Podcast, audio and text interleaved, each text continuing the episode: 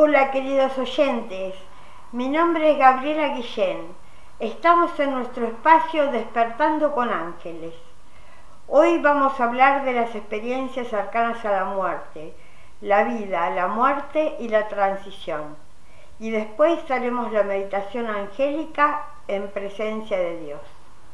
Finalizaremos el programa con la plegaria La Gran Invocación. Las experiencias cercanas a la muerte las tienen muchas personas que estando en una operación u otra circunstancia casi se mueren pero retornaron. Yo voy a contar el caso de una compañera mía, María Zapata. A ella, a los 12 años, la estaban operando de apendicitis y de pronto se vio como fuera del cuerpo y observaba a los cirujanos y vio una intensa luz que traía mucha paz y amor y un ser de luz le decía, ¿por qué haces renegar a tu mamá? Regresa y no hagas renegar más a tu mamá. Aproximadamente a los 50 años se le declaró una enfermedad que según los médicos era terminal. Trabajábamos en el Hospital de Niños de La Plata y yo tenía a mi hermano Pedro que tenía problemas psiquiátricos. Yo le quería mandar la energía universal del amor para ayudarlo, pero en aquel momento pensé que con mi propia energía no me alcanzaba. Recordé que Omar Jiménez, uno de los productores de esta radio, me había dicho que había un aparato que amplificaba y prolongaba la energía del amor por el método llamado radiónica. Adquirí el aparato y ya que le mandaba a mi hermano Pedro, le mandaba también a María. A mi hermano le iba bien, aunque seguía tomando los medicamentos psiquiátricos. Y a María los análisis le daban bien, pero era una deficiencia renal crónica y se tenía que dializar. A María no se le remitió la enfermedad, pero vivió muchos años, cuando la mayoría de los pacientes viven solo dos o tres años. Pasaron ocho años y yo le seguía mandando luz.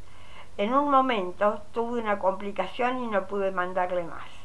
Le dije a María, trata de recordar cada noche esa experiencia de la luz que tuviste a los 12 años que casi te moriste en la operación. Trata de recordarla lo mejor posible, el mayor tiempo posible. y María sí lo hizo. Es el día de hoy que María, por recordar esa experiencia, consiguió prolongar su vida. Se tiene que realizar, pero sigue con vida y hoy por hoy vive feliz con sus hijos y sus nietos. Así como el de María, hay casos de gente famosa que la han tenido y cuentan eh, cómo les cambió la vida. Hoy está con nosotros Pablo Rodríguez Franco, estudioso de estos casos y de esoterismo y con inquietudes existenciales, que nos va a ayudar a contar otros casos que él conoce. En esta oportunidad vamos a contar la historia de Emilio Carrillo, un español que fue presidente de la Diputación de Sevilla, es economista, fue profesor en la Facultad de Derecho, empezó a viajar por Latinoamérica para dar clases en las diferentes universidades y fue consultor de las Naciones Unidas. Nacido en una familia católica, ya de chico siguió un camino espiritual y después de mucha actividad política cayó en sus manos un libro llamado El Kibalión, que analiza los principios herméticos. A partir de ese momento, en el año 2000, empieza a despertarse en él un fuerte interés por la espiritualidad, lo que en el año 2008 termina dejando su actividad política y dedicándose de lleno a la espiritualidad. En el año 2010 tuvo una experiencia cercana a la muerte, se cayó de un monte, se fracturó una pierna y al cabo de unas semanas se le formaron trombos pulmonares que le generaron posteriormente un infarto. Y terminó en un hospital de Sevilla en la unidad de cuidados intensivos. Leyó un libro de Enrique Vila, jefe de unidad de cuidados intensivos de ese mismo hospital. Este hombre ya había fallecido este doctor, durante su trabajo, escucha relatos de sus pacientes de todo tipo, jóvenes, mayores, de diferente condición económica, de distinta condición sociocultural, que cuentan este tipo de experiencias cercanas a la muerte. Después de escuchar varios relatos, se comunica con sus colegas de las unidades de cuidados intensivos, de otras clínicas y hospitales, para pedirles que, si escuchan algún relato de este tipo, se lo comunicaran. Y con su mujer emprenden un viaje por España, logrando hacer 700 entrevistas, de las cuales 62 forman parte del libro Más allá de la vida. En cuanto a la experiencia de Emilio Carrillo, cuando está en ese túnel, se le acercan seres de luz, y eran seres queridos que ya habían fallecido. Uno de esos seres de luz era una tía muy querida por él, que hasta el momento estaba viva. Después se entera que ella había fallecido horas antes de su experiencia. La mayoría de las personas que viven este tipo de experiencias, hay un punto clave, que les da la pauta que la experiencia fue real y no un tipo de fantasía como este caso de la tía de Emilio, que él pensaba que estaba viva, pero había fallecido horas antes. Experimenta típicas cosas de los miles de relatos que han vivido su misma experiencia, como por ejemplo verse fuera del cuerpo, tener una visión completa de su vida en un instante, cosa bastante difícil de explicar con palabras, de manera instantánea se perciben los hechos, pero también cómo influyeron en las demás personas u otros seres. Por ejemplo, un cazador puede percibir el daño que ha hecho al matar animales y cuando regresan a la vida nunca más vuelven a cazar. Emilio Carrillo también percibió la presencia luminosa de Jesús, con su rostro de autoridad y de amor. Jesús le preguntó, Emilio, ¿cómo te encuentras? refiriéndose a su estado interior. Él le dijo que bien.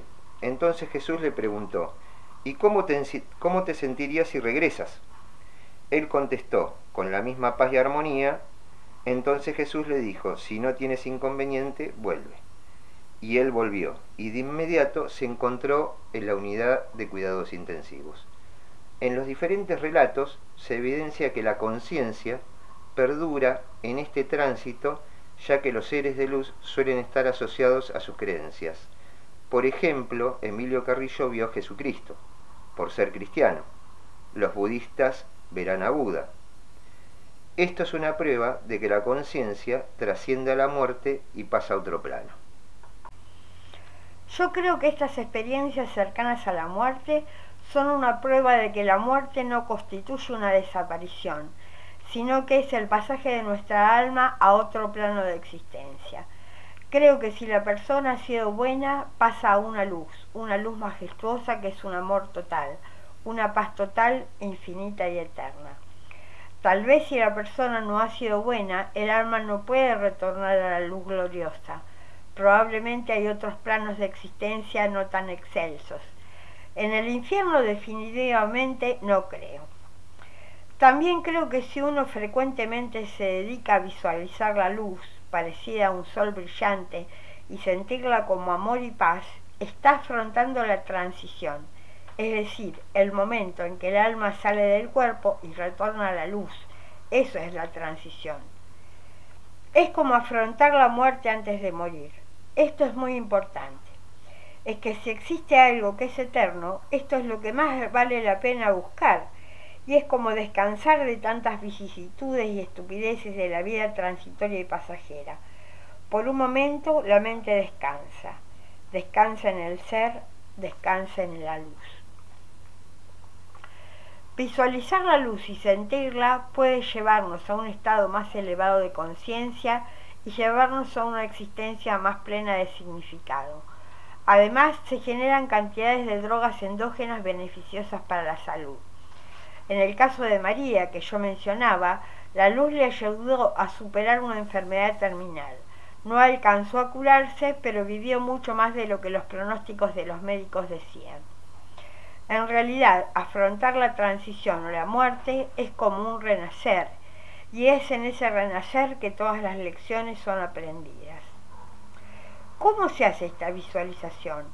Podemos, por ejemplo, poner una música suave, relajarnos y respirar profundo y comenzar a visualizarla con la imaginación como un gran sol tratando de sentir un gran amor en el corazón que se expande lo más lejos posible, como un espacio abierto, infinito, y llega a todos los seres en todos los planos de existencia.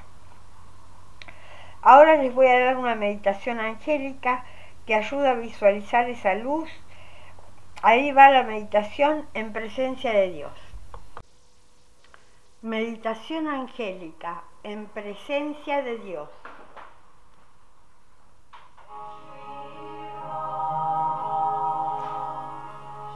Comenzamos a relajarnos y a respirar profundamente. Llevo la atención a los pies. Tenso los pies. Uno, dos, tres, cuatro. Y relajo. Las pantorrillas. Tenso los, los músculos de las pantorrillas. Uno, dos, tres, cuatro y relajo. Tenso los muslos. Uno, dos, tres, cuatro y relajo. Las caderas y la pelvis y el abdomen. Uno, dos, tres, cuatro y relajo. El estómago. Uno, dos, tres, cuatro y relajo. El tórax ahora. Uno, dos, tres, cuatro y relajo. Tenso la espalda, los músculos de la espalda. Uno, dos, tres, cuatro y relajo. Mueve un poco la espalda llevando hacia atrás los omóplatos y el cuello Mueve la cabeza de un lado a otro y se relaja. Los brazos, ténsalos. Uno, dos, tres, cuatro y relaja. Por último, la cabeza. Tensa los músculos de la cara y del cráneo. Uno, dos, tres, cuatro y relajo. Repasa ahora todo el cuerpo y si hay tensión en alguna zona, ténsala y relájala. Respira profundamente. Vas a imaginar espaciosidad en todas direcciones, hacia arriba, hacia abajo, hacia adelante, hacia atrás, hacia tu derecha y hacia tu izquierda. Es como un espacio claro y despejado y ahora vas a imaginar una luz, una luz que es amor y paz, como si te internaras en un gran sol. Siéntelo en tu corazón. Es una luz infinita, majestuosa. La luz te rodea y es como si tuvieras alas, alas muy grandes y transparentes vas a prestar atención al punto de confluencia entre la inspiración y la exhalación. Tienes que tratar de percibirlo lo más exactamente posible, pues es un instante fugaz. Y también al punto de confluencia entre la exhalación y la inhalación. Cuando inspiras, tus alas van hacia atrás y se juntan en el punto de confluencia entre la inhalación y la exhalación. Cuando exhalas, tus alas van hacia adelante y se tocan en el punto de confluencia entre la exhalación y la inhalación. Sigue visualizando la luz majestuosa.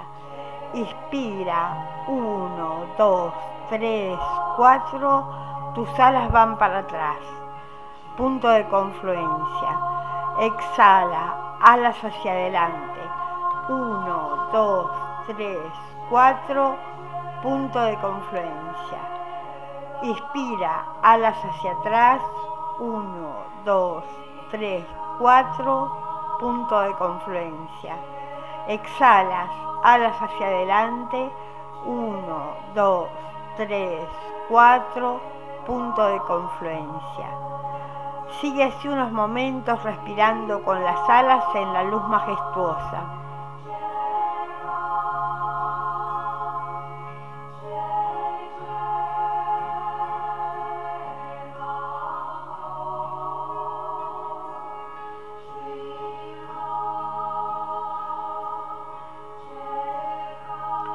Estamos aprendiendo a fundirnos con el espíritu. Es como un renacer y es en ese renacer que todas las lecciones son aprendidas.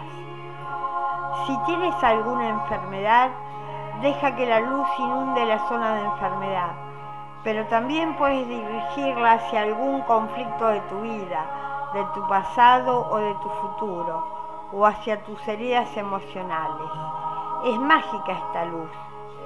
La luz llega ahora a tu corazón y respiras desde el punto ultrasensible del corazón que puede ultrapasar cualquier sufrimiento. Y esa luz se expande y es cada vez más brillante. Sigue respirando profundamente con las alas y deja que la luz llegue a tu familia, a tus amigos, pero también a los desconocidos o seres que hacen daño. Todos los seres están recibiendo esta luz y que llegue a todos los planos de existencia, los que se ven y los que no se ven.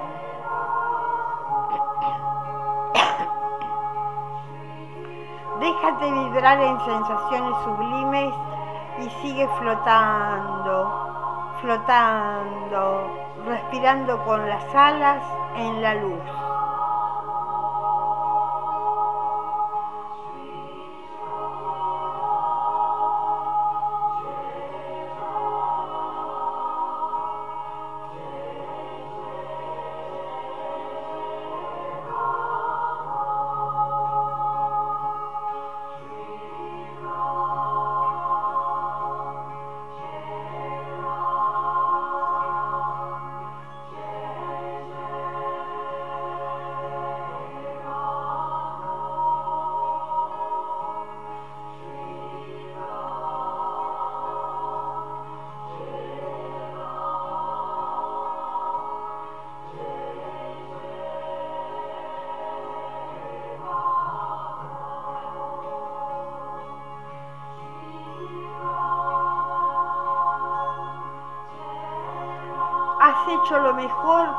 Posible por ti y por los demás en el día de hoy. Ahora vamos retornando, vamos retornando, mueve los pies, mueve las manos, gira la cabeza de un lado a otro, abre los ojos y retorna a la conciencia normal.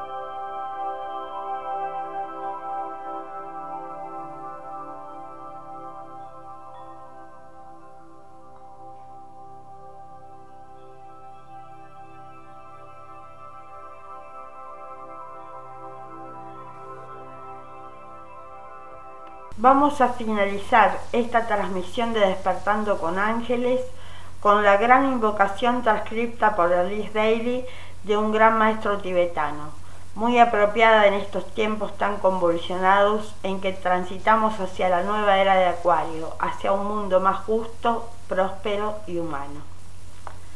La gran invocación.